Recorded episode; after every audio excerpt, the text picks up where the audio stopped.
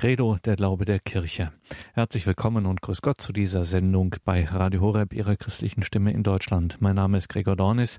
Heute geht es weiter mit der Reihe zum Lukas-Evangelium. Vers für Vers hat vor einigen Jahren der Exerzitienleiter Seelsorger, Palutiner, Pater Hans Buob aus dem Exerzitienhaus St. Ulrich in Hochaltingen. Das ist im schwäbischen Landkreis Donau-Ries. Pater Hans Buob hat hier vor einigen Jahren das Lukas-Evangelium mal Vers für Vers ausgelegt. Und das sind nicht einfach nur ein paar nette theologische Gedanken. Hier geht's richtig ans Eingemachte. Diese Auslegungen von Pater Hans Buob sind beinhartes Leben mit Gott, Leben mit dem Wort Gottes eben. Gott, der uns in der Heiligen Schrift durch das Wort aus der Bibel direkt anspricht, hier und jetzt in unserem Leben mit Gott. Heute geht es weiter im 17. Kapitel des Lukas-Evangeliums. Evangelium nach Lukas im Neuen Testament, 17. Kapitel ab dem Vers 21, beziehungsweise es gibt nochmal eine kurze Erinnerung, wo wir beim letzten Mal stehen geblieben sind. Das Lukas-Evangelium, Pater Hans Burb. Ja, liebe Zuhörerinnen und Zuhörer, vielleicht darf ich Sie einladen zu einem kurzen Gebet. Heiliger Geist, der du im Wort gegenwärtig bist, sei du jetzt auch in uns allen, sowohl in mir, der ich spreche, wie in allen Hörern, gegenwärtig und lass uns das dein Wort verstehen. Lass uns wirklich in der Tiefe dieses Wortes graben dürfen, um diese ganze Wirklichkeit der Offenbarung Gottes an uns und vor allem an jeden Einzelnen persönlich zu verstehen und es auch zu erleben als eine Quelle der Kraft, der Freude, der Zuversicht. Eine Quelle, die uns innere Ruhe schenkt inmitten des vielen Auf und Ab im Leben, aber auch in unserem Glaubensleben. Darum bitten wir dich. Amen. Nun, liebe Zuhörer, wir betrachten ja das Lukas-Evangelium. Wir sind bis zum 17. Kapitel gekommen. Wenn Sie Ihre Heilige Schrift aufschlagen, wir sind beim Kapitel 17, Vers 20. Wir haben letztes Mal mit diesen Versen 20 bis 25 aufgehört. Die haben wir noch betrachtet. Aber ich möchte noch einmal kurz geschwind drüber fliegen, weil sie für das Verständnis des folgenden Textes und für den Zusammenhang wichtig sind.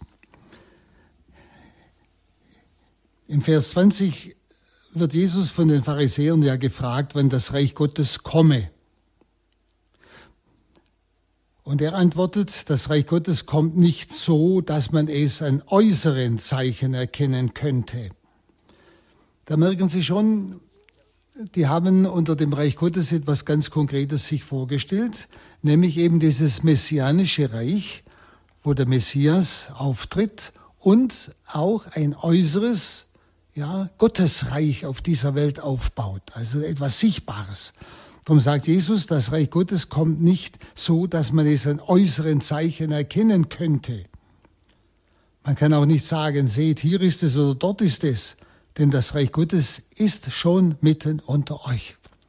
Wir haben schon einmal, aber einfach zur Wiederholung gesagt, das Reich Gottes, dieses Wort, meint jenes Reich, das von Ewigkeit bei Gott ist. Das ist gleichsam das, was wir Himmel nennen was wir Seligkeit nennen, diese, dieses Reich Gottes ist durch Jesus Christus auf die Erde gekommen. Und in der Taufe sind wir ja hineingenommen, dürfen Teilnehmer sein an diesem Reich Gottes, an dieser Wirklichkeit Gottes, die sich ausdrückt, wenn wir es von Gnade sprechen, oder wenn Sie an die Früchte des Geistes denken, das sind dann Früchte, die gleichsam dieses Reich Gottes in uns hervorbringt. Nicht? Also er sagt, das Reich Gottes kann man nicht an äußeren Dingen sehen. Es ist etwas Unsichtbares, aber trotzdem wird es im Menschen, ja, ich würde sagen, wahrnehmbar. Ich sage es nicht sichtbar oder hörbar, sondern wahrnehmbar. Wo man merkt, woraus leben diese Menschen? Aus welcher Kraftquelle leben die? Sie leben aus der Kraftquelle des Reiches Gottes. Und dann äh, spricht Jesus nicht zu den Pharisäern mehr, denen sagt er nur, das, was ihr euch vorstellt, das kommt nicht. Aber Jesus nimmt jetzt diese Frage der Pharisäer und spricht zu seinen Jüngern. Und Jünger, das habe ich Ihnen oft gesagt, das sind die, die sich entschieden haben, Christus nach Jerusalem zu folgen, in Tod und Auferstehung. Das heißt eben, sich entschieden haben für Christus ganz. Und er sagt zu seinen Jüngern, sprich, sagen wir ruhig, zu uns, es wird eine Zeit kommen, in der ihr euch danach sehnt, auch nur einen, einen von den Tagen des Menschensohnes zu erleben. Aber ihr werdet ihn nicht erleben. Und wenn man euch sagt, dort ist er, hier ist er, so geht nicht hin. Lauft nicht hinterher. Was will Jesus seinen Jüngern damit sagen? Wie gesagt, die Pharisäer fragen ihn nach dem Reich Gottes. Wann kommt es? Und Jesus lenkt ab und sagt, das, was ihr euch vorstellt, das wird nicht kommen. Es ist nicht ein Reich, das man an äußeren Reichsstrukturen erkennen kann, wie ein Staat, ein Staatswesen. Und deshalb spricht er zu den Jüngern, die eigentlich schon etwas verstanden haben von dem, was Reich Gottes ist. Und er benutzt jetzt einfach diese Frage der Pharisäer, wann wird es kommen? Das benutzt Jesus, um nun von diesem endgültigen Kommen des Gottesreiches, also praktisch von seiner Wiederkunft zum Gericht zu sprechen. Deshalb sagt er, es wird eine Zeit kommen, in der ihr euch danach sehnt, auch nur einen von den Tagen des Menschensohnes zu erleben.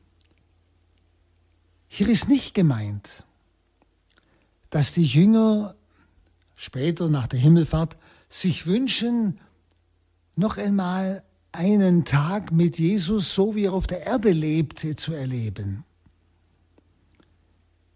Denn Jesus sagt ja dann anschließend, denn wenn man euch sagt, dort ist er, nämlich er, Christus, der Menschensohn, oder hier ist er, so geht nicht hin, lauft nicht hinterher. Das heißt, es ist doch ein Hinweis auf diese Wiederkunft des Herrn. Denken Sie doch ja, in die Geschichte zurück, aber denken Sie an die, unsere Tage, wie oft Sie irgendwelche Botschaften lesen, hören. Oder wie viele heute schon aufgetreten sind, auch in unseren Breiten, die sich als Christus ausgeben, als gleichsam der Christus, der wiedergekommen ist. Und Jesus sagt, nein, es geht nicht um diesen Christus, der da wieder ins Leben eintritt, so wie er vorher war, sondern es, sie werden sich sehnen in dieser Zeit, es ist die Zeit gemeint zwischen seiner Himmelfahrt und seiner Wiederkunft, es kommt also eine Zeit, wo sie sich sehnen nach dem Kommen Christi, nach dem endgültigen Kommen. Er geht ja aus vom Reich Gottes, nämlich sich sehnen nach dem endgültigen Anbruch des Reiches Gottes, ohne Ende. Und da sagt Jesus, es ist wie mit dem Blitz, der von einem Ende des Himmels bis zum anderen leuchtet, so wird der Menschensohn an seinem Tag erscheinen.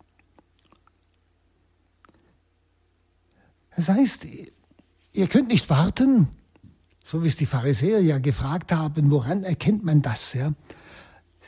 Er sagt zu den Jüngern, zu denen, die ihm folgen, ihr könnt nicht warten, bis irgendwelche Vorboten kommen im Sinne, ah, jetzt kommt der Herr, jetzt kann ich mich noch vorbereiten. Sondern es wird ganz plötzlich sein. Es wird wie mit dem Blitz sein. Und er wird nicht irgendwo auftauchen, so wie wir es gerade auch in, den letzten ähm, ja, Monaten, auch Jahren schon hören von einem sogenannten Messias, der wiederkommt, also gleichsam eine Wiederverkörperung Christi, der aber mal da auftaucht und mal dort auftaucht, dann heißt es wieder, er sei in Afrika aufgetaucht, dann wieder in England. Verstehen Sie, und da sagt Jesus, das ist es nicht, das ist er nicht. Sondern wenn er kommt, wird wie der Blitz, der vom Aufgang bis zum Untergang leuchtet, wird die ganze Welt auf der ganzen Erdkugel ihn erkennen. Also wenn wir heute fragen, ja, ist da Christus wieder aufge, äh, wiedergekommen? Ist in der und der Person Christus wieder gegenwärtig, wie sich ja manche ausgeben? Sehen Sie, dann wissen Sie von vornherein aufgrund dieses Wortes, das ist er hundertprozentig nicht. Wenn er kommt, dann erkennt das jeder und zwar ohne Zweifel auf der ganzen Welt. Schauen Sie, das ist doch eine ganz wichtige Aussage des Wortes Gottes, das absolut sicher ist. Nicht? Und deshalb brauche ich mich überhaupt nicht verwirren lassen von irgendwelchen Erscheinungen oder Zeichen oder, oder Leuten, die da auftreten und sich als Christus ausgeben, denen leider immer wieder Leute nachlaufen. Das brauche ich nicht. Ich weiß, wenn er kommt, dann erkenne ich es ganz klar. Und wenn ich es nicht erkenne, dann ist es auch nicht. Ich glaube, das könnten Sie so als Faustregel aus diesem Wort Gottes mitnehmen in den Alltag. Er sagt, aber vorher muss er noch vieles erleiden und von dieser Generation verworfen werden. Also Jesus spricht dann noch einmal eben äh, von dem, was noch ihm bevorsteht, bevor er zum Vater zurückkehrt und dann nach längerer Zeit eben wieder erscheint und wiederkommt. Wissen Sie, Damals war eine große Sehnsucht nach dem Messias. Und zwar einfach, weil das Volk unter dem Druck der römischen Besatzung stand. Und Sie werden immer wieder merken, je größer die Drangsale auf der Erde werden, und die sind ja zurzeit nicht einfach, wenn Sie an all diese Naturkatastrophen, man kann wirklich sagen, am laufenden Band hören, einmal in dem Erdteil und dann mal in dem Erdteil und, und dann verschiedene Weisen, Katastrophen, die Menschen das Leben kosten und so weiter. Wenn Sie, wenn man von all diesen Katastrophen hört, wenn man auch vielleicht selber viel Leid erlebt,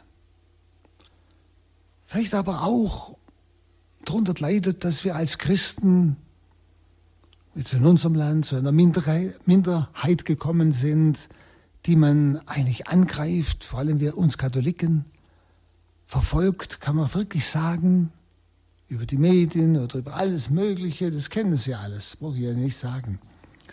Wenn Sie das dann auch in uns heute die Sehnsucht erwacht nach dem Kommen des Herrn. Herr, wann ist endlich Schluss? Herr, wann kommst du und räumst mal auf? Könnte ich mir vorstellen, dass mancher das so im Herzen trägt. Wann hört dieses viele Leid in der Welt auf? Wann kommst du? Und wann geschieht wahre Gerechtigkeit und zugleich aber auch Barmherzigkeit? Also es ist die große Gefahr, wenn so viel Trübsal, und Nöte in der Welt sind, dass die Sehnsucht nach dem Kommen Gottes, nach dem Kommen Christi sich verstärkt. Und dann wird man, ja, möchte mal fast sagen, fast süchtig, ein bisschen übertrieben gesagt, aber fast süchtig, irgendwo ihn zu erkennen. Und dann ist man unheimlich offen, ansprechbar für irgendwelche Zeichen, wenn irgendjemand sagt, meinetwegen, der Messias kommt in zwei Tagen, nicht, oder äh, da und da ist der Weltuntergang und so weiter. Wir sind dann viel offener für dieses Kommen des Herrn, aber leider im Sinne, dass wir leicht verführbar sind. Und da müssen wir aufpassen. da müssen wir aufpassen. Jesus warnt vor den Lügengeistern. Wenn sie sagen, dort ist Christus, er ist schon gekommen, hier ist er. Glaubt es nicht. Das ist also diese äh, ja, sehr deutliche Aussage. Und jetzt gehen wir von dem aus und lesen weiter im Vers 26 bis 30. Und dann bringt Jesus Beispiele aus, dem, aus der Heiligen Schrift, also aus dem Alten Testament. Das ist ja die Heilige Schrift, die Jesus gehabt hat, die Maria gehabt hat, die Heilige Josef gehabt hat, die sie damals gehabt haben. Das ist das Alte Testament, das Wort Gottes. Und er sagt, da bringt er diese Beispiele. Und wie es zur Zeit des Noach war, so wird es auch in den Tagen des Menschensohnes sein. Die Menschen aßen und tranken und heirateten bis zu dem Tag, an dem Noach in die Arche ging. Dann kam die Flut und vernichtete alle. Und es wird ebenso sein, wie es zur Zeit des Lot war. Sie aßen und tranken, kauften und verkauften, pflanzten und bauten. Aber an dem Tag, als Lot Sodom, Sodoma verließ, regnete es Feuer und Schwefel vom Himmel und alle kamen um. Ebenso wird es an dem Tag sein, an dem sich der Menschensohn offenbart. Also Jesus spricht jetzt ganz deutlich von seiner Wiederkunft, eben ausgehend von der Frage der Pharisäer vorher. Die hat er aufgegriffen und spricht dann nicht von dem, was die eigentlich hören wollten, sondern er spricht von der endgültigen Ankunft des Reiches Gottes, nämlich von seiner Wiederkunft. Und gerade in diesen Versen, die wir gerade miteinander gehört haben, bringt Jesus Beispiele, eben aus dem Alten Testament. Der entsprechende Punkt dieser Beispiele ist die Gottlosigkeit der Menschen. Also sie dienen nur der Welt. Sie kümmern sich überhaupt nicht um Gott. Deshalb diese Begriffe Sie trinken, essen, heiraten, kaufen, verkaufen, pflanzen, bauen. Wenn Sie, das ist ja alles nichts Böses, was hier berichtet wird. Sondern es sind nur Dinge des täglichen Lebens, in denen sie total aufgehen. Es ist nichts Böses. Es sind Dinge des täglichen Lebens, aber in dem diese Leute total aufgehen. Und Jesus will ausdrücken, dass die Menschen allein nur an das Diesseits noch denken und ihre Bedürfnisse rein auf das natürliche Leben allein ausgerichtet haben. Nicht? Also diese Worte wollen wirklich nicht sagen, dass Trinken, Essen, Kaufen, Heiraten, das ist was Schlechtes wäre, gar nicht. Aber es drückt ganz deutlich aus, sie haben sich total in diese alltäglichen Dinge vollkommen verrannt. Das war für sie das Wichtigste. Und sie haben Gott vergessen. Worauf Jesus hinweist, ist die Gottvergessenheit, die Gottlosigkeit. Nicht? Und äh, deshalb, und plötzlich, unvorbereitet, geht Noah in die Arche und es kommt die Sündflut, verlässt Lot Sodoma und es kommt Feuer. Und ebenso wird es an dem Tag sein, an dem sich der Menschensohn offenbart, als er wiederkommt. Die Menschen werden in all diesen Beschäftigungen drin sein, eben total in sie verhaftet, nicht? Gott vergessen, Gott los und dann plötzlich kommt der Herr. Er will also ganz klar den Jüngern sagen,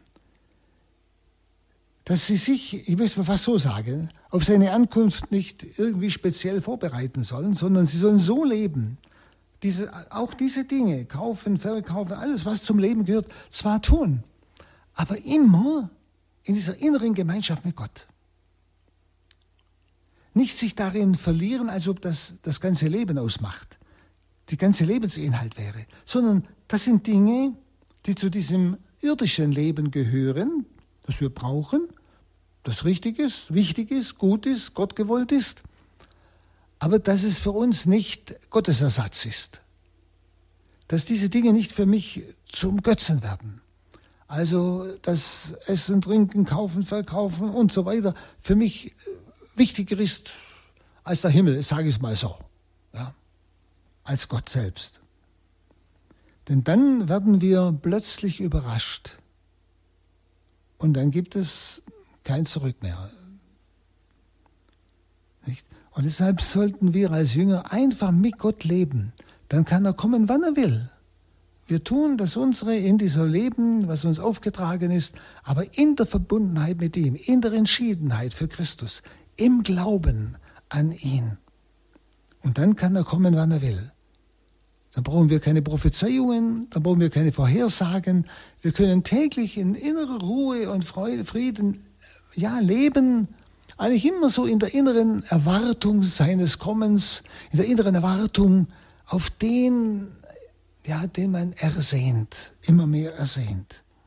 Und wissen Sie, je mehr Sie sich darum kümmern und sich damit befassen, umso mehr werden Sie merken, dass in Ihnen tatsächlich eine Sehnsucht aufkommt, eine ganz stille, ruhende Erwartung auf dieses Kommen des Herrn, wo wir überrascht werden von ja, dem Reiche Gottes, wie wir es uns nie menschlich vorstellen können. Dann heißt es im Vers 31, wer dann auf dem Dach ist und seine Sachen im Haus hat, soll nicht hinabsteigen, um sie zu holen. Und wer auf dem Feld ist, soll nicht zurückkehren. Denkt an die Frau des Lot. Wer sein Leben zu bewahren sucht, wird es verlieren. Wer es aber dagegen verliert, der wird es gewinnen. Also ab diesem Vers 13 ist nun der Grundgedanke Jesu, sein Leben retten wollen, das heißt, sich innerlich an irgendetwas anklammern wollen. Das, was ich vorhin gesagt habe sein Leben retten wollen, also ein irdisches Leben, in dem ich mich essen, trinken, kaufen, verkaufe und so weiter, mich da total hinein verliere, das ist mein Lebensinhalt, das ist mein Lebens, die Quelle meines Glückes, das ist die Quelle meiner Freude, das ist alles. Das ist der ganze Sinn meines Lebens. Nicht? Das meint er. Sein Leben retten wollen heißt sich innerlich an irgendetwas klammern wollen, irdisches, was vergeht. Und damit vergeht all mein Glück. Und ich meine, das sei das Leben, das ich retten will. Aber dadurch verliert man das wahre Leben, sagt Jesus, nämlich das Heil und das Reich Gottes und bleibt gleichsam mit der Welt darunter. Man bleibt im Vergänglichen hängen und das Vergängliche vergeht und man hat leere Hände und leeres Herz. Brüder und Schwestern, das haben Sie doch alles schon gemerkt und erlebt, oder? Sind an bestimmten Dingen gehangen. Das war wirklich wie ein Götze. Sie glaubten, ohne das oder ohne den oder die nicht leben zu können. Oder manchmal sind es auch Menschen. Und auf einmal wird es ihnen genommen. Und alles, was sie an Glück, an Freude, an ja, Erfüllung, an Sinn des Lebens in diesen Menschen oder in diese Sache hineingesteckt haben, ist dahin. Und sie stehen da mit leerem Herzen und leeren Händen, oder nicht? Stimmt's nicht? Schauen Sie, das meint Jesus. Wir meinen, das Leben zu gewinnen, wenn wir uns das Irdische zur Quelle unseres Glückes machen, zur Quelle unserer Freude, zum Sinn unseres Lebens. Aber dann werden wir es verlieren. Nicht? Und zwar verlieren werden wir das wahre Leben, um das wir uns nicht gekümmert haben. Und sein Leben verlieren, meint Jesus, heißt alles eigene Leben loslassen und in jedem entscheidenden Augenblick sich selbst den Abschied geben und Ja sagen zu Gottes Willen, zu Gottes Anliegen. Das heißt, ich werde genauso essen, trinken, kaufen, verkaufen und so weiter heiraten, wie diese anderen, die darin ihr ganzes Lebensglück suchen. Ich werde es alles tun, aber in einer inneren Freiheit. Ich werde es tun, wenn es ein ein Dienst ist, etwas eine Hilfe ist, ein Auftrag von Gott, aber nicht die Quelle meines Glücks. Die Quelle meines Glücks ist Gott. Er ist die Fülle meines Lebens. Er ist der Sinn meines Lebens. Dann kann ich die Dinge wieder verlieren, ich kann sie wieder zurücklassen, aber ich habe mein Leben nicht verloren. Ich bin glücklich. Sie, das ist gemeint. Und das kann jeder, jeder in seinem Leben nachvollziehen. Erleben, erfahren, beides. Und um das geht es. Also dies ist, kann man sagen, das einzige Mittel, das wahre Leben zu erhalten. Nämlich das Irdische so zu besitzen, als besäße man es nicht, wie es Paulus dann später sagt. Es besitzen, dürft mich dran freuen und alles, aber nicht im Sinne, es ist der einzige Grund meiner Freude. Und ich freue mich, weil es ein Geschenk meines ewigen Vaters an mich ist, weil er mir damit eine Freude machen will. Da ist aber eher der Vater im Hintergrund, der mir auch diese Güter schenkt, der mir dieses Essen schenkt, der mir einen lieben Menschen eine Seite gegeben und so weiter. Verstehen Sie, das ist ein Unterschied. Ein großer Unterschied. Das heißt, besitzen als besäße man nicht. Man ist dann eine unheimliche Freiheit. Und dann kann das Reich Gottes in mir wirksam werden, wo ich froh bin und glücklich bin. Da erlebt man dann, was Leben ist. Selbst dann, wenn manches ja, abfällt, wenn, wenn ich manches verliere, das wird jeder von Ihnen, wenn Sie schon mal älter sind, merken, je älter Sie werden, umso mehr verlieren Sie. Sie verlieren Augenlicht, sie verlieren Hören, sie verlieren ein Stück vom Gedächtnis. Verstehen Sie, es nimmt ja alles etwas ab. Die Bewegungsmöglichkeiten werden ein bisschen eingeschränkt. Alles wird irgendwo eingeschränkt. Ich verliere ja immer. Wenn das aber für mich mein Leben war, dann bin ich dauernd unglücklich bei allem, was ich an Verlust erlebe. Wenn ich aber mit Gott lebe, nicht, dann kann ich immer danken für das, was ich noch habe ich hänge nicht dran. Es ist nicht die Ursache meines Glückes. Es ist nicht der Sinn meines Lebens. Das ist ein ganz anderer. Und deshalb, ich rate Ihnen, wenn Sie das noch nie erfahren haben, riskieren Sie diesen Weg. Den Jesus hier den Jüngern, seinen Jüngern, denen, die ihm nachfolgen wollen, anbietet. Es ist ein göttliches Wirken in uns. Also es ist, wie gesagt, das einzige Mittel, das wahre Leben zu erhalten. Und so wie die Frau des Lot einen ersten Schritt zwar getan hat,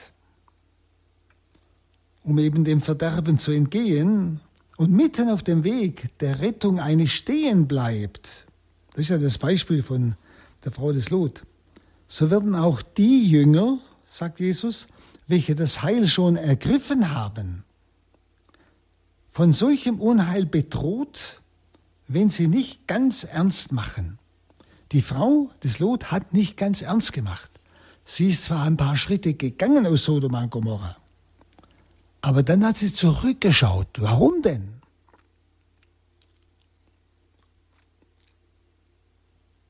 Sie ist sicher an diesem Sodom und Gomorra gehangen. Und all dem, was sie in ihrem Haus zurückgelassen hat, ist sie gehangen. Sie konnte es nicht zurücklassen. Und es hat sie zurückgeschaut und wurde von den Flammen erfasst. Wenn Sie uns so, Brüder und Schwestern, das ist ja das Beispiel, das Jesus bringt, ist es wichtig, schauen Sie mal in Ihr Herz. Nicht? Wir sind auch schon, denke ich, sonst wären Sie jetzt sicher nicht am Radio, de, äh, schon Schritte gegangen. Wir haben das Heil schon ergriffen. Wir haben versucht, mit Gott zu leben schon. Aber wenn wir nicht ganz ernst machen, sind wir doch mal ganz ehrlich, ist dauernd die Gefahr, dass ich wieder an irgendwelchen irdischen Dingen hängen bleibe, die mir nur Leid und Sorgen bringen. Leid, wenn ich sie verliere, Sorgen aus Angst, ich verliere sie wieder. Oder stimmt's nicht? Schauen Sie, deshalb ganz entschieden Christus folgen. Das will Jesus sagen. Der Jünger, der, er muss sich ganz entschieden ihm folgen. So wie Lot. Er hat nicht mehr zurückgeschaut. Er hat alles zurückgelassen und ist den Weg weg vom Verderben gegangen, nämlich auf das Heil zu. Das, das sind diese Beispiele aus dem Alten Testament, die Jesus hier bringt. Dann in Vers 34 heißt es, ich sage euch, von zwei Männern, die in jener Nacht, eben jener Nacht, wo der Herr kommt, auf einem Bett liegen, wird der eine mitgenommen und der andere zurückgelassen. Von zwei Frauen, die mit derselben Mühle Getreide mahlen, wird die eine mitgenommen, die andere zurückgelassen. Da fragten sie ihn, wo wird das geschehen, Herr? Und er antwortete, wo ein Aas ist, da sammeln sich auch die Geier. Also hier in diesem Vers spricht der Herr von der Scheidung am Tag der Entscheidung. Der Scheidung am Tag der Entscheidung. Das ist der Tag seiner Wiederkunft. Und wie gesagt, er kann heute Abend noch kommen. Es kann jeden Augenblick sein. Nicht? Es ist dann, aber wenn er kommt, der Tag der Scheidung. Und der Tag des Menschensohnes lässt keine Zeit zur Rettung des irdischen Gutes oder des natürlichen Lebens. Es ist dann die Zeit der Scheidung und der letzten Entscheidung. Es ist die Zeit der Aufnahme in das Reich der Herrlichkeit oder auch die Ausscheidung aus demselben.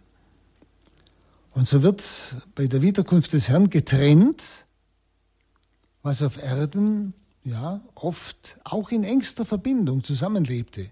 Zwei, die auf dem Bett liegen, also bei Nacht kann es sein. eine wird mitgenommen, der andere zurückgelassen. Das heißt, der eine kommt in das, was Jesus sagt, das ewige Leben, das Reich Gottes, der andere wird ausgestoßen.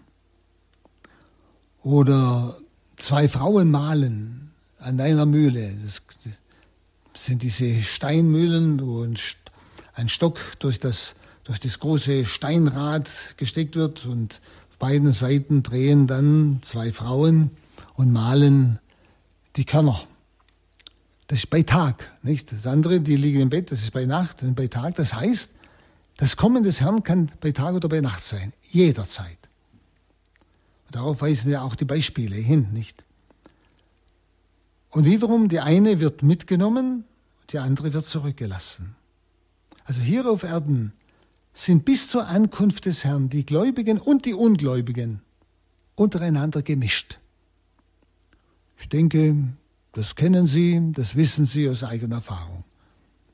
Bis zur Wiederkunft des Herrn sind Gläubige und Ungläubige untereinander gemischt. Darum heißt, der eine wird mitgenommen, der andere zurückgelassen. Also sie ruhen, wie gesagt, bei dem Beispiel auf einem Lager, sie arbeiten in einem Beruf. Und diese engsten Verbindungen werden bei der Wiederkunft Jesu endgültig gelöst werden für alle Ewigkeit. Selbst engste Verbindungen, wo der eine eben sich vollkommen den Sinn des Lebens im Irdischen gesucht hat, der andere in Gott. Ja. Und auf die bestürzende Frage der Jünger, ähm, ja, wo wird es sein? Wo wird das geschehen, Herr? Da gibt Jesus als Antwort ein Sprichwort. Das ist ein Sprichwort. Dort, wo ein Aas ist, da sammeln sich ganz schnell die Geier. Das heißt so sicher, wie die Geier sich bei einem Aas sammeln, so sicher wird es mit der Ankunft des Herrn sein. Also auf die Frage der Jünger, wo wird das geschehen, gibt der Herr eigentlich keine direkte Antwort, sondern er sagt nur, es ist todsicher. Es wird so plötzlich sein. Das ist dieses Sprichwort. Das heißt also, er will sagen, so schnell wird das Gericht der Scheidung eintreffen. Wo der eine mitgenommen wird, der andere zurückgelassen. Und es heißt auch, wo die Welt zum Gericht reif ist, da tritt das Gericht so gewiss und so sicher ein, wie sich die Geier bei einem gefallenen Kadaver einfinden.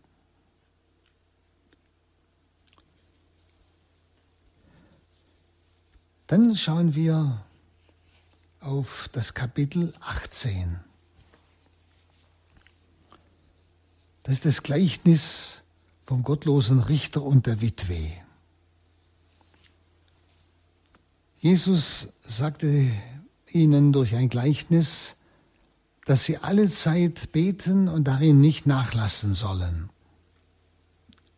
Eben um bereit zu sein, nicht? In einer Stadt lebte ein Richter, der Gott nicht fürchtete und auf keinen Menschen Rücksicht nahm. In der gleichen Stadt lebte auch eine Witwe, die immer wieder zu ihm kam und sagte, Verschaff mir Recht gegen meinen Feind. Lange wollte er nichts davon wissen. Dann aber sagte er sich, ich fürchte zwar Gott nicht und nehme auch auf keinen Menschen Rücksicht, trotzdem will ich dieser Witwe zu ihrem Recht verhelfen, denn sie lässt mich nicht in Ruhe. Sonst kommt sie am Ende noch und schlägt mich ins Gesicht. Und der Herr fügte hinzu, Bedenkt, was der ungerechte Richter sagt. Sollte Gott seinen Auserwählten, die Tag und Nacht zu ihm schreien, nicht zu ihrem Recht verhelfen, sondern zögern? Ich sage euch, er wird ihnen unverzüglich ihr Recht verschaffen. Wird jedoch der Menschensohn, wenn er kommt, auf der Erde noch Glauben finden? Also, liebe Zuhörer, Sie merken, es hat mit dem Vorausgehenden zu tun. Wenn er kommt, wird er noch Glauben finden. Jesus spricht jetzt von der inneren Einstellung, von, man könnte sagen, von dieser Grundhaltung des Wartens auf seine Wiederkunft. Und zwar in einem Gleichnis sagt er ihnen eigentlich, dass sie immer beten sollen und nicht nachlassen sollten. Das heißt einfach, in dieser Gebetshaltung sein. Beten heißt ja nicht, dass ich dauernd sprechen muss. Gott, wenn ich schlafe, kann ich das auch nicht sondern dass ich in dieser inneren ja, Grundeinstellung bin auf den Herrn hin. Er ist die Mitte meines Lebens. Er ist das Ziel meines Lebens. Er ist die Quelle meiner Kraft. Er ist die Quelle meiner Freude. Verstehen Sie? Das ist Beten, diese Grundhaltung haben. Das wird sich dann im Gebet ausdrücken, wo ich mit Worten zu Gott spreche oder wo ich einfach nur Zeit für Gott nehme oder wo ich esse, trinke, kaufe, verkaufe, meine Aufgaben erfülle, mein Leben erhalte, aber eben es ist der Wille Gottes. Es ist immer aus diesem Gehorsam zu Gott, aus dieser Liebe zum Herrn. Das ist gemeint, mit allzeit beten, nicht nachlassen, also immer in Gott leben, mit ihm leben. Also man könnte es mal ganz grob sagen, indem ich mich nicht durch die Sünde oder Unterlassung des Guten von Gott trenne oder ihn gleichsam aus mir hinausschmeiße. Denn wir sind ja seit der Taufe bewohnt vom dreifaltigen Gott. Also die Jünger sind ja jetzt auf dem Weg mit Jesus nach Jerusalem. Das dürfen wir nicht vergessen. Schon die ganze Zeit. Und dort in Jerusalem wird ihn der Tod und die Auferstehung erwarten. Und Jesus sprach ja vorher, wie wir ja gerade gehört haben, von seiner Wiederkunft. Und er fordert jetzt die Jünger auf, im Gebetsringen nicht müde zu werden, bevor das Ziel erreicht ist. Also die Mahnung zum Gebet steht in enger Beziehung mit der Erwartung seiner Wiederkunft. Ich denke, das spüren Sie jetzt. Und vielleicht auch mal jetzt überlegen, wie oft denke ich eigentlich an Gott? Wie oft habe ich heute an ihn gedacht? Habe ich überhaupt an ihn gedacht? Oder nur geschwind, wo ich vielleicht zum Essen gebetet habe? Oder ist er mir immer auch nahe bei allem, was ich arbeite und tue, was gelingt oder auch misslingt? Dass ich es alles mit ihm durchtrage, annehme, ob es Freude oder Leid ist. Einfach mal kurz auf den heutigen Tag blicken. Wie sieht es denn aus mit meiner Beziehung zu Gott? Also der Gegenstand des Gebetes ist eigentlich die Sehnsucht nach seinem Kommen. Der Gegenstand des Gebetes ist eigentlich die Sehnsucht nach seinem Kommen. Der letzte Satz der Heiligen Schrift heißt, der Geist und die Braut rufen Maranatha, komm Herr Jesus. Der Geist, die Braut ist die Kirche, das sind wir. Und der Geist in uns, er ruft nach dem Kommen des Herrn. Sehen Sie, das ist, glaube ich, auch einmal ein wichtiger Aspekt, den, unter dem wir einmal unser Gebetsleben bedenken sollten. Der Gegenstand des Betens ist die Sehnsucht nach seinem Kommen. Spielt die Sehnsucht, ich sage mal Sehnsucht, in meinem Herzen nach seinem Kommen in meinem Beten eine Rolle? Überlegen Sie mal. Vielleicht müsste da ein Ruck geschehen. Vielleicht müssen Sie da eine Umkehr vollziehen in Ihrem Gebetsleben. Das, müssen, müssen nicht deshalb andere Gebete sein. Aber wenn ich zum Herrn spreche, wenn ich sag mal, meine Liebe zu ihm ausdrücke, meine Dankbarkeit, mein Lob, meine Anerkennung, dann ist das doch wirklich nur echt, wenn ich auch wirklich auf seine Ankunft warte. Wissen Sie, wenn Sie Ihre Tante loben, du bist die beste Tante, du bist eine wunderbare Frau und, und ich danke dir für alles und ich und so weiter, verstehen Sie? Äh, und äh, ich liebe dich, aber ich habe keine Sehnsucht, dass sie kommt. Hoffentlich kommt sie nicht. Verstehen? Merken Sie, dann ist das alles, was ich da sage, von Grund auf verlogen. Merken Sie es. Und deshalb, wenn ich Jesus sage, ich liebe dich oder ich danke dir oder zum Vater, zum Heiligen Geist, ich lobpreise dich, du bist großartig und so weiter, wie wir es in den Psalmen ausdrücken, in eigenen Gebeten ausdrücken, aber ich sehne mich ja gar nicht nach seinem Kommen. Also bitte bleib mir noch fern vom, bleib mir noch vom Leib. Bitte ne, pressiert nicht. Lass mich noch in dieser Welt. Da ist viel schöner als bei dir. Verstehen Sie, da stimmt doch was nicht, oder? Merken Sie, man kann leicht über das Wort Gottes weglesen. Aber wenn ich es betrachte und tiefer höre, dann geht es mir an den Nerv. Dann muss ich umkehren. Dann muss ich etwas ändern vielleicht in meinem Gebetsleben, dass ich bewusst in dieses Lobpreis, Dank Gott, die Liebe zu Gott und so weiter, dass ich da auch mit Worten immer wieder die Sehnsucht nach seinem Kommen einfließen lasse. Ich glaube, das haben Sie verstanden. Der Gegenstand des Gebetes, so wie Jesus hier schildert, ist die Sehnsucht nach seinem Kommen. Und wegen der Gefahr der Ermüdung, das kennen wir alle, gell? Wegen der Gefahr der Ermüdung bringt Jesus genau dieses Gleichnis von diesem gottlosen Richter. Nicht? Wenn der Herr lange auf sich warten lässt, und er lässt ja länger warten, nicht? Schon 2000 Jahre. Und in unserem eigenen Leben, je nachdem wie alt sind, wie alt sie sind, ja? Da man denkt, ja, da kommt auch morgen noch nicht. Verstehen Sie? Man ermüdet. Und deshalb bringt Jesus dieses Gleichnis. Und Jesus drückt sich, man könnte sagen, im Extrem etwas aus, nämlich der Richter ist bewusst gottlos, egoistisch. So, so schildert ihn Jesus. Es heißt ja, er wollte nicht. Also er wollte sie absolut nicht erhören. Er wollte ihr absolut nicht helfen. Also er hoffte, dass die Witwe durch das dauernde Abgewiesen werden von, durch ihn, dass sie endlich aufgibt. Denn wissen Sie, man muss wissen, dahinter steckt Folgendes. Eine Witwe damals war eine wehrlose und eine schutzlose Person. Damals. Nicht? Und deshalb dieses Beispiel, dieses Gleichnis.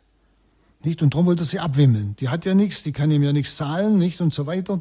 Das bringt ja nichts, wenn ich die verteidige, nicht?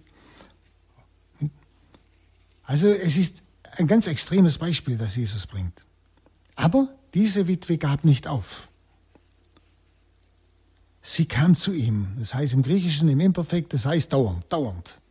Sie ist ihm dauernd die Tür eingerannt, könnte man übersetzen, nicht? Und er verschafft ihr jetzt Recht. Warum? Aus Angst. Sie könnte ihm noch ins Gesicht schlagen. Aus Angst. Und darum sagt Jesus, bedenkt, was der ungerechte Richter sagt. Bedenkt es. Er, der Ungerechte der, sie nicht, der ihr nicht zu Hilfe kommen will. Aber er tut es aus Angst. Und jetzt auf diesem dunklen Hintergrund dieses Beispiels lehrt Jesus die Jünger Folgendes. Er stellt diesem ungerechten Richter den gerechten Gott gegenüber. Den gerechten Gott. Und dann sagt Jesus, wenn schon dieser Richter dieser Gottlose, dieser Ungerechte, wenn der schon hilft, nur aus Angst um sich selber, wie viel mehr dieser Gott, der gerecht ist, der Liebe ist. Wie viel mehr wird er seinen Auserwählten zum Recht verhelfen? Also, wie viel mehr wird er ihr Gebet erhören? Nicht? Deshalb glaube ich, verstehen Sie, dass Jesus auf diese Gefahr dieses Beispiel bringt, eben, dass wir ermüden, dass wir im Gebet nachlassen, vor allem wenn wir nicht sofort erhört werden. Nicht? Dann geht es nicht darum, dass dieser Gott genauso ungerecht ist wie dieser Richter, der auch nicht erhören will, sondern Gott will erhören, wie es ja nachher heißt aber er lässt manchmal warten. Es heißt ja hier, das Recht. Er wird ihnen das Recht verschaffen. Aber wann der richtige Zeitpunkt ist, das wissen wir ja oft gar nicht. Deshalb muss er uns oft warten lassen. Das hat verschiedene Gründe. Aber es ist nicht, weil er ein ungerechter Richter ist wie der andere, er ist gerecht und er ist die Liebe und er will uns erhören, weil er ein guter Gott ist. Aber wenn er uns warten lässt, dürfen wir nicht müde werden. Wir müssen seiner Liebe vertrauen. Wir müssen glauben können. Wenn er uns warten lässt, ist das ganz, ganz wichtig für die Erhörung. Er hat seinen Grund dafür. Auch wenn ich ihn jetzt selber nicht kenne, aber ich traue ihm das zu. Verstehen Sie? das ist ja ein Ausdruck des Vertrauens zu Gott. Das ist ein Ausdruck der Liebe. Ich traue dir zu, wenn du mich warten lässt, dann hat es einen ganz wichtigen Grund. Du bist gerecht und du bist die Liebe. Du willst mich nicht schikanieren. Du hast mich auch nicht vergessen. Das hat einen Grund.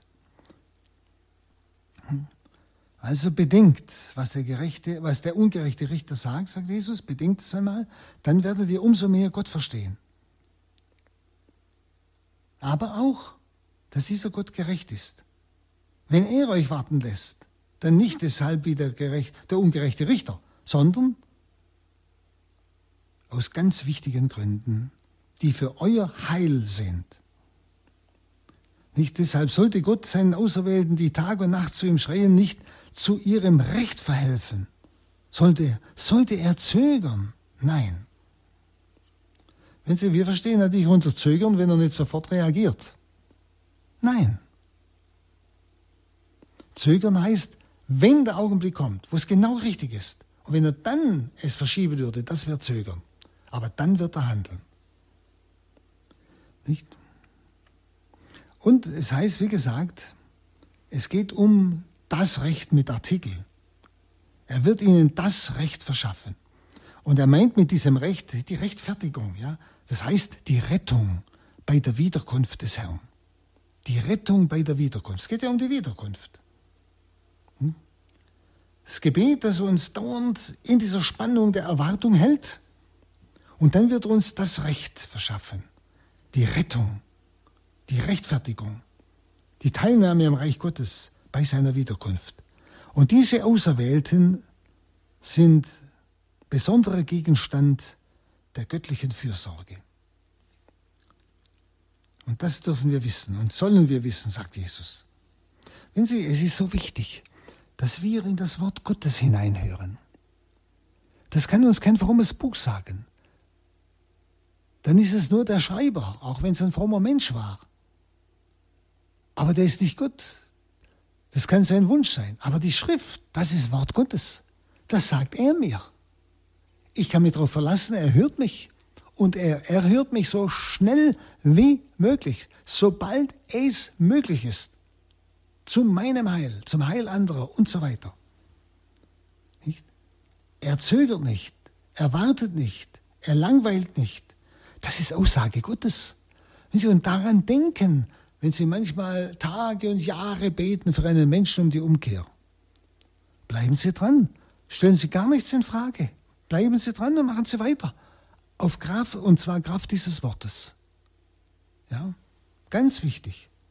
Dann ist das alles sehr, sehr wichtig, dass Sie so lange um einen Menschen ringen müssen. Und Sie wissen gar nicht, wie viele andere Menschen, für die niemand betet, Gott durch ihr Gebet rettet weil sie so lang um einen ringen. Das wissen wir doch nicht. Wir wissen nur, er ist die absolute Liebe. Und er tut das Bestmögliche. Und das lässt uns zur, zur Ruhe kommen, ohne müde zu werden. Das ist wichtig, ohne müde zu werden. Nun mit diesem Rufen Tag und Nacht, nicht? Äh, sagt er, sollte Gott dann wenn die Tag und Nacht zu ihm schreien, nicht zu ihrem Recht verhelfen, und zwar das Recht schlechthin, sondern zögern. Mit diesem Rufen Tag und Nacht meint er das beharrliche Gebet, nicht das ununterbrochene Gebet, im, wie ich am Anfang sagte, im Sinn von Worten, ununterbrochen sprechen, das kann ja keiner, nicht? Ich schlafe ja auch einmal. Oder ich muss etwas denken bei meiner Arbeit, die mir ja von Gott aufgetragen ist, nicht? Das, das ist nicht gemeint sondern das Wort schreien zeigt eben das gesteigerte Bitten trotz längerem Verzug der Erhörung. Deshalb, sie werden Tag nach schreien. Das heißt, es ist das gesteigerte Bitten trotz des längeren Wartenmüssens auf die Erhörung. Das, was ich vorhin gesagt habe. Nicht? Er zögert nicht. Es hat einen Grund, warum er mich warten lässt. Aber wie gesagt, dieses Schreien heißt Schreien im Griechischen, nicht? Meint eben äh, dieses Bitten trotz längerem Verzug. Das ist mit Schreien gemeint. Also er wird nicht leiser, verstehen Sie, und hört ganz auf zu beten, sondern er wird lauter und schreit. Ja, das ist gemeint. Meistens hören, werden wir leiser und hören ganz auf, verstehen Sie? Also Sie merken, das sind so einzelne Worte, die haben einen unheimlichen Inhalt. Die sind wichtig. Also hier ist kein sofortiges Erhören gemeint. Nicht? Er wird nicht zögern, kein sofortiges. Es geht um Aufschub der Erhörung. Und es scheint, als blieben manchmal Gebete unerhört. Ich glaube, das haben Sie auch oft schon gemeint, oder? Wenn sie lange gebetet haben und das, was sie wollten, nicht eingetreten ist. Aber wissen Sie, aus Gründen der Weisheit und Liebe Gottes lässt Gott sich bewegen zu solchem Warten lassen. Es ist nicht die Langmut über die böse Welt, sondern es ist die Langmut über die Auserwählten. Genauso wie die Witwe, sagt Jesus, sollen die Seinen, nämlich wir, Gott anhaltend bitten. Das sollen wir von der Witwe lernen. Anhalten. Nicht leiser werden, sondern lauter. Nicht? Das haben wir jetzt mitgekriegt. Es ist Weisheit und Liebe Gottes, die uns warten lässt. Gott weist nie zurück wie der Richter. Er schweigt vielleicht manchmal, damit unser Vertrauen wachsen kann, damit unser Glaube wächst. Denn wir merken ja, wenn wir nicht gleich erhört werden, fangen wir an zweifeln, stimmt's? Sehen Sie, da merken wir, wie schwach unser Glaube noch ist. Und darum lässt er uns warten, damit wir immer lauter werden und dadurch unser Vertrauen und unser Glaube wächst. Und aufgrund dieses erworbenen Vertrauens und Glaubens kann er uns noch ganz anders erhören. Viel tiefer, mehr als wir erwartet hätten. Also dieses Warten, dieses Warten Gottes manchmal in unserem Beten, nicht, ist oft ein Mittel der Läuterung unseres Lebens in der Nachfolge Christi. Läuterung unseres Lebens. Ich habe Ihnen gerade gesagt, wie schnell höre ich wieder mit Beten auf. Ich werde leiser und höre auf, weil das nicht kommt, was ich von Gott will. Das heißt, mir fehlt das Vertrauen, dass er mich hört. Ich bleibe nicht dran. Mir fehlt der Glaube. Schauen Sie, und so kann es, kann genau das die Weisheit und Liebe Gottes sein, die mich warten lässt als Mittel der Läuterung, dass ich zur Selbsterkenntnis komme und merke, Herr, ich, ich vertraue dir ja gar nicht. Ich glaube ja gar nicht, dass du mich erhörst. Ich höre ja gleich wieder auf. Nicht? Ich kann gar nicht verstehen, dass du wartest.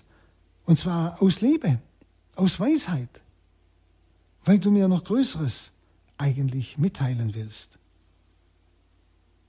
Oder wie ich es Ihnen vorgesagt habe, weil er vielleicht durch mein Gebet, durch mein anhaltendes Gebet noch viele andere Menschen rettet, für die niemand betet. Und wenn ich sofort erhört würde, dann würde ich auch nicht mehr weiter beten, oder? Merken Sie es. Schauen deshalb lassen Sie sich nicht mehr abbringen. Werden Sie nicht leiser, sondern schreien Sie. Es muss jetzt nicht laut im Sinne von Ton sein, verstehen Sie? Aber Sie, ich glaube, Sie verstehen jetzt, was Jesus sagen will. Also dieses Warten Gottes bei unserem Beten, dass er nicht gleich hört, ist ein Mittel zur Läuterung des Lebens in der Nachfolge Christi und ist Entwicklung auch zur geistlichen Reife, dass wir reif werden im Vertrauen und im Glauben.